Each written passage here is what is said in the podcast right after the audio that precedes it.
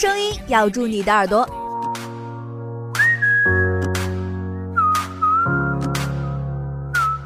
用热情引爆你的青春。潮领不一样的炫世界，带你眺望不一样的远方。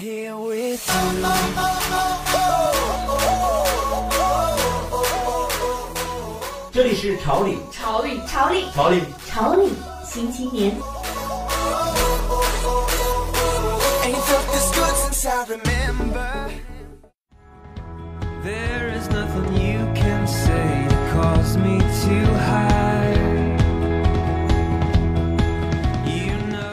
时尚不断，潮领陪伴。Hello，大家好，这里是潮领新青年，我是泽一。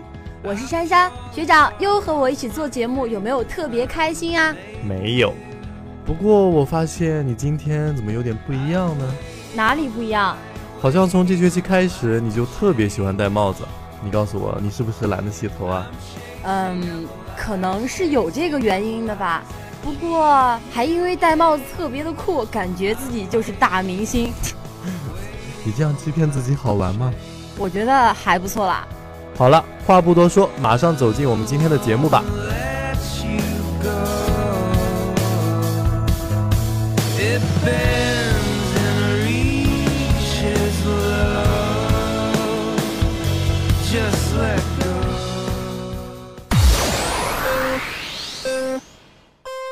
注潮领风云，与青春并驾齐驱。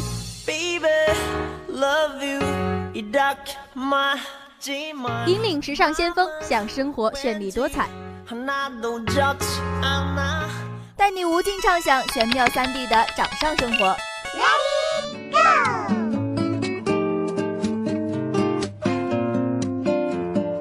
带你搜寻各种新奇酷炫的小玩意儿。生活服务、摄影美图、旅游出行、效率办公、购物优惠，就来。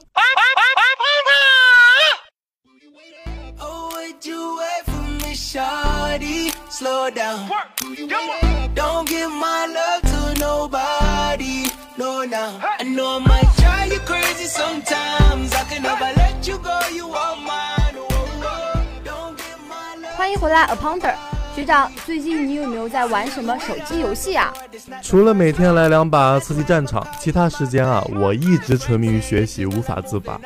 咦，说出来你相信吗？你肯定是花了大把时间出去浪，所以才不玩游戏。嗯，也没有了，只是觉得手机的很多应用侵占了我太多的休闲时间，所以强迫自己慢慢的戒掉手机。听起来好像还不错，不过我最近被很多人推荐，所以入坑了一款游戏哦。嗯，莫非是近来朋友圈大火的《第五人格》？机智这个词非你莫属了，没错，就是《第五人格》。《第五人格》是网易首款自研 3D 视角非对称对抗竞技游戏，二零一七年五月二十日网易游戏热爱日发布会上首曝，采用非对称对抗竞技类型，简称 ABA。二零一八年四月二日，游戏上线数小时就登顶了 iPhone 的免费榜，现在还在测试版本中。它有很多地图模式，比如最常见的军工厂、红教堂。继兵工厂后，第五人格另一张全新地图圣心医院也在近日正式揭晓。该地图将重现废弃医院的经典恐怖场景，带你重返维多利亚时代，感受一下当时特有的风貌与特色。维多利亚时代，英国的政治、经济、社会皆飞速发展，因此直观去看，第五人格新地图圣心医院也是典型的哥特式教堂风格。当时，一位虔诚的基督徒庄园主决定在领地内新建一所教会医院，为佃户提供基本的医疗保障。与当地教会协商后，称之为圣心。整体构造上，医院是一所低矮的二层教堂式建筑为主体，绝大部分墙面都只使用砖块建造。环形的弯曲连接走廊是其内部的最大特色。圣心医院内部的物件、设施，甚至是一些细节设置，也都充分反映了维多利亚时代的显著特征。比如，针对手术台的美术设计，就采用了当时普通的木质或可移动金属平台的设定，平台上附带固定头部、双手、腰腹、大腿、脚踝的装置，看上去仿佛更像刑台。而手术室中则有乙醚吸入装置、粗糙的金属筒和简陋的白炽灯。至于摆放大量铁质单人床的病房，安装了维多利亚时代吊灯的休息室，甚至是盥洗室和练尸房，也都进行了最真实的还原。所有的这些场景元素不仅非常丰富真实，同样在游戏中还能与玩家产生互动，加强了整个地图的体验代入感和恐怖气氛。另外，水桶里也能够清晰地看见残留的药物，各种收集瓶里也存放着相应的液体。毫无疑问，每一处细节都是活生生的存在。游戏里对于求生者的设置，让我想起了一个有点恐怖的动画电影《鬼妈妈》。同样的哥特式风格，同样的纽扣眼睛，风格有一点恐怖，再配上诡异的背景音乐，据说吓坏了一大波萌妹子。那珊珊，游戏具体是怎样操作的呢？在游戏中，玩家分为求生者和监管者两个阵营，在一个相对封闭的空间内，四个求生者合力去对抗一个无法正面对抗的监管者。想要获胜，求生者需要破译五台密码机来打开两扇大门，从而逃出这个空间；监管者则需要找到求生者，将他们击晕，再捆绑在狂欢之椅上。两个以上的求生者成功逃脱，则求生者方胜；两个以下的求生者成功逃脱，则监管者方胜；两个求生者成功逃脱，则平局。胜负判定方式需谨记，这会影响双方在游戏中的策略。值得一提的是，第五人格的人格天赋系统，求生者的天赋有四个方向，分别是勇敢、执着、冷静和友善；而监管者的天赋也有四个方向。分别是狡诈、警觉、强悍和威慑。也有人说第五人格抄袭《黎明杀机》，因为是同类型游戏，风格也相近，所以最近知乎上讨论的很热闹。对于我这样一个游戏小白来讲，抄不抄袭根本不重要，好吗？能够很快上手一个游戏，都永远是梦想。那么，我还是希望你也能早日逃脱被手机掌控的日子，好好学习吧。好的。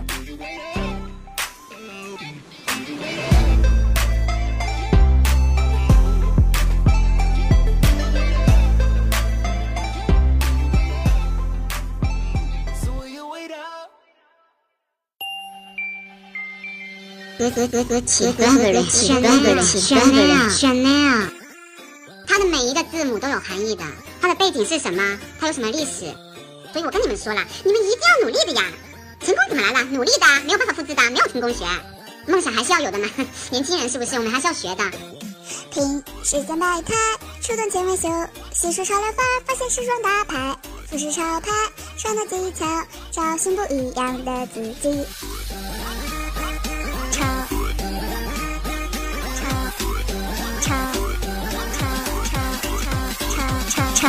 超速公路。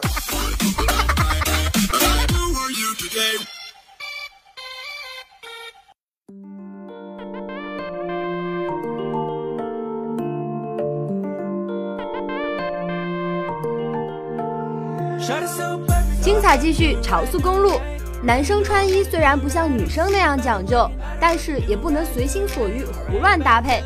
今天我们要给大家介绍四条完美的穿衣搭配技巧，赶快 get 走，将自己打造成帅气有型的男神吧。首先呢，穿衣不能超过三个颜色。男装周的街头从来不缺大胆出位的潮人，各种色彩和新花样穿戴一身，常常让你分不清谁是时尚大咖，谁是蹭镜头的街拍怪胎。但是男模却是最好认的，不仅仅是因为他们清瘦高挑的身材和大长腿。还因为他们一直努力遵循的穿搭黄金法则，身上永远不要超过三种颜色。简约的风格看似随性，却 man 到不行，普通人也一样 hold 得住哦。一般来说，选择衣服颜色要有主色、辅助色和点缀色。主色就是占全身面积最多的颜色，一般用于套装、大衣等；辅助色就是与主色搭配的颜色，占全身的面积百分之四十左右。比如上衣、衬衫、背心等，点缀色就是鞋、包包、饰品的颜色，一般是起到点睛提亮的作用。对于男生来讲，点缀色不要太亮，深一点、暗一点的颜色最好，可以显得更加简洁大方。那第二个简单的方法就是瘦穿圆领，胖穿 V 领，因为 V 领能拉长颈部视线，显高显瘦，更适合稍胖的人穿。如果是比较清瘦的男生穿了，可能会更显瘦。圆领反之。我想很多人都应该听过这样的一句话。看一个男人的品味，先看他的鞋。男生的鞋就跟脸一样，一个爱干净而有品味的男生，绝对不会允许自己的鞋子非常脏。还有背包，除了干净以外，适合自己的气质和年龄也很重要。那么男生的包要怎么选呢？对于运动型的男生，简单大方的双肩背包就是日常很好搭配的。那对于休闲型的男生，纯色的单肩挎包或者运动腰包会是你不错的选择。还要学会根据肤色选择衣服的颜色。男生首先是冷色调最为合适，因为冷色调更能凸显出男生的沉稳，而且男性的肤色整体会比女性偏暗，所以穿冷色调的衣服无疑是最适合的。但也不能一概而论，因为现在也有很多男生注意保养，所以皮肤白净，喜好随性的着装，那么冷暖色都可以考虑，只是在纯度上要有所不同，还要具体参考季节、发色来搭配。俗话说，四月份的天气就像娃娃的脸，说变就变。珊珊在这里还是要建议大家，早晚都要记得穿上外套。温馨提示：外套也是撩妹神器哦。工装外套就是很好的选择，军绿色带有浓烈的军装色彩，给人非常酷帅的感觉。搭配条纹 T 恤，能给人清新文艺的感觉。也可以选择搭配白 T 恤，会显得更加干净自然。裤子就选择休闲裤，将裤脚卷起就很好。搭配与裤装同色的黑色帆布鞋，率性又显腿长，就像我一样，能够拥有大长腿哦。牛仔外套也是男生的必备单品，不管是合身还是稍大一些的款式都很硬，建议搭配卡其色休闲裤，更添休闲魅力，或者选择九分的西裤，带来一丝熟男气息。黑色连帽运动衣搭配灰色中裤，十分酷帅，配上双肩包和运动鞋，不管是出街上课还是旅行都很抢镜。毕竟运动风时下正热。哎，珊珊说了这么多，那你喜欢什么类型的男生呢？呃，可能是像欧豪一样雅痞范，或者运动休闲风，就像我的男朋友刘昊然一样。别一脸花痴了，快擦擦你的口水吧。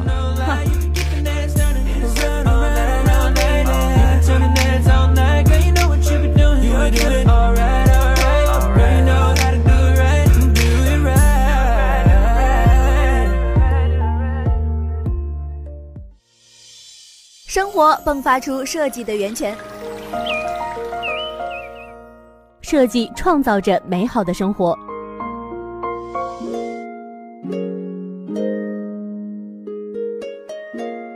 每一次的灵感都是一次新的超越。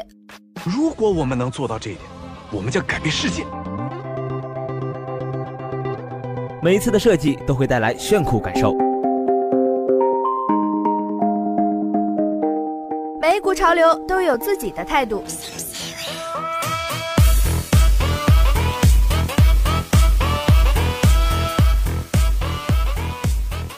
做有态度的潮酷吧。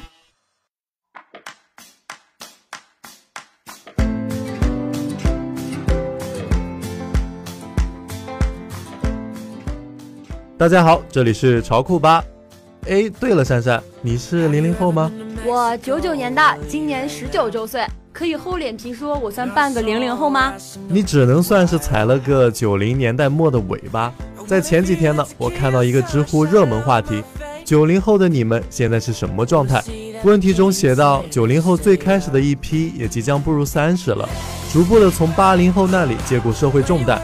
很多九零后越来越感觉到焦虑，毕业、工作、买房、结婚、事业，刚好又赶上了一五年的股灾，一六年房价大涨，互联网时代，社会变化越来越大，年轻的九零后们日益匆忙的脚步，是否依然还在追寻属于自己的诗和远方？有人幸福美满、自由自在，但更多的人是焦虑与不安。对他们来说，理想再也不丰满，现实却越来越骨感。虽然很多长辈都在说九零后是最舒服的一代，因为他们的条件普遍不错，也不会像他们的父辈一样吃苦。但是在我看来，九零后是社会资源较为弱势，却又错过数次变革的一代。九零后所处的成长环境是互联网影响消费习惯变革的一代，维持体面生活的成本比起前人要高很多。十年前的年轻群体交流方式主要还是当面和 PC 端聊天，获取信息还没有像如今一样简单。那时候没有人手一个的淘宝、美团和各种植入移动支付的 APP。将现金和银行转账作为付款的主要途径，比起数秒内即可完成的移动支付，对用户谨慎程度要求更高。试想，我从银行中取出几十张的百元纸币，递交给商城的收银员的心理压力，相较于支付宝转账要高出很多吧？消费模式的升级，造成了九零后为了迎合环境变化而不得不付出更多的代价来维持社交和生活。和消费习惯的变革相比。九零后的收入并没有大幅度增长，互联网带来的红利大部分由八零后主导的企业所瓜分了，而九零后毕业所面临的是一个逐渐成熟的市场。刚刚走上职场、憧憬互联网的年轻毕业生，主要面临的是日趋谨慎的资本市场、饱和的新媒体行业和体制严谨的大企业。比起高昂的房租、生活消费，九零后的初始收入越来越显得微不足道了。更何况。大部分九零后群体刚毕业不久，或仍在读大学，所面临的却是稳定的高房价。杭州的大学毕业生普遍能拿到的月收入是三千，实际到手的也许还不到这个数。而普通的租房价格却在一千五以上，很难想象一天五十元如何能在准一线城市生活，更别提社交和娱乐生活了。八零后赶上了房价暴涨的年月，但正是因为如此，不少狠心买房的人现在已经坐享巨大升值了。高昂的月供让尚处职场初期的九零后望而却步，由此便造成了蜗居这一代年轻人无奈的缩影。被互联网的碎片化信息拉离了现实，九零后也是孤独的一代。如今地铁和公交站随处可见的是低头族，和朋友走在一起却各自怀揣手机聊天。知乎所汇聚了各行业的深度用户，今日头条等发布新闻八卦，新浪微博则传播娱乐资讯。九零后获取信息日益过载，把我们拉离了现实生活。在职业发展中，很大一部分劣势来于学历的贬值，以及职业资质的竞争升级。以一个创立的会计师事务所为例，最基层的助理会计晋升中级经理需要 CPA，即注册会计师证。二零一五年报考人数达到了七十八万，而最近数年的通过率却在百分之十到百分之十三徘徊。我们能看到社会最真实的一面，却鲜有外界条件进行抗争。也许最舒服一代的印象只存在于朋友圈罢了。虽然看到社会的种种现象，我们确实无能为力，而且我们即将跨入社会，但是我们总要抱着乐观的心态去面对困难。毕竟办法总比问题多。是啊，之前看到过很多批评九零后的文章。但是随着九零后年龄的增长，他们确实也在社会中越来越重要，在各种职业岗位中发光发热。在可见的未来，我想像我们九零后的年轻人一定会越来越优秀，撑起社会的担子的。我突然好担心，像我这样的废柴以后成为啃老族。没事，最基础的底层工作还是需要人来做的。所以以后你就能看到一个花季少女在扫大街。扫大街怎么了？光荣。为人民服务。对。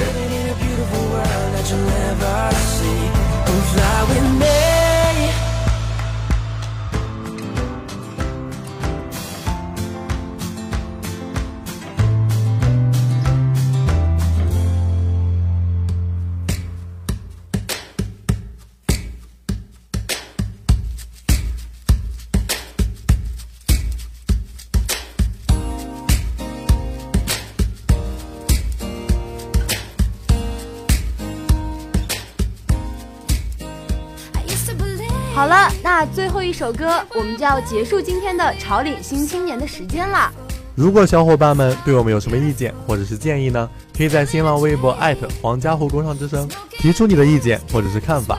那在节目的最后呢，祝大家都能有愉快的一周。我是珊珊，我是泽一，我们下周再见，拜拜。